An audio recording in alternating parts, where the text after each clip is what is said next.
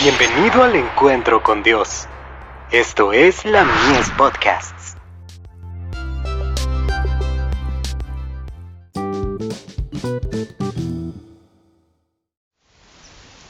Cada día con Dios, para que vuestro gozo sea cumplido. Y le concedió el rey todo lo que pidió, porque la mano de Jehová su Dios estaba sobre Esdras. Esdras 7, verso 6. Cristo desea que todos posean en abundancia la gracia del cielo. Quiere que usted tenga su gozo, y que su propio gozo alcance la plenitud. Cada alma debe disciplinarse mediante un escrito y fiel servicio, tanto durante las reuniones como fuera de ellas. Usted está plenamente a la vista de los ángeles celestiales, y cada fiel discípulo puede estar, si así lo desea, como Esdras delante del rey.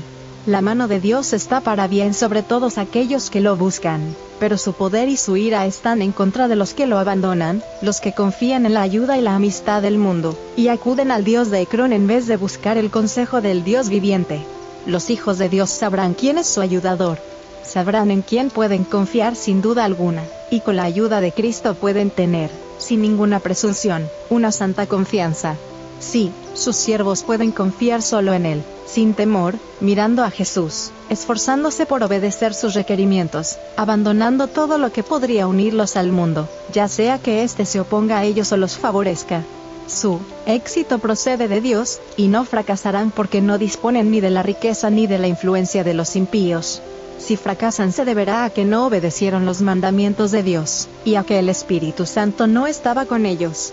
Nuestra única seguridad consiste en mantenernos unidos al Señor Jesucristo. Podemos permitirnos perder la amistad de los mundanos.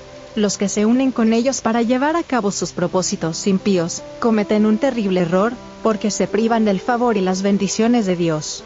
Quiero llamar insistentemente la atención de nuestros hermanos al hecho de que el Señor mismo ha erigido un muro para separar al mundo de lo que Él ha establecido en la tierra.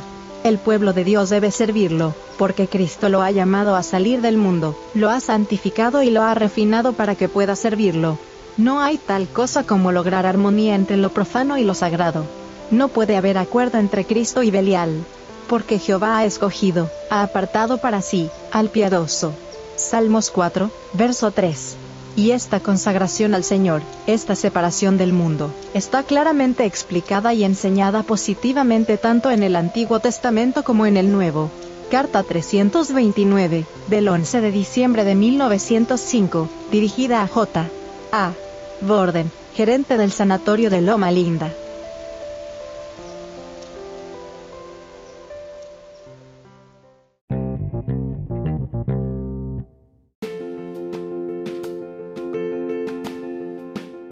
Visítanos en www.ministeriolamies.org para más contenido.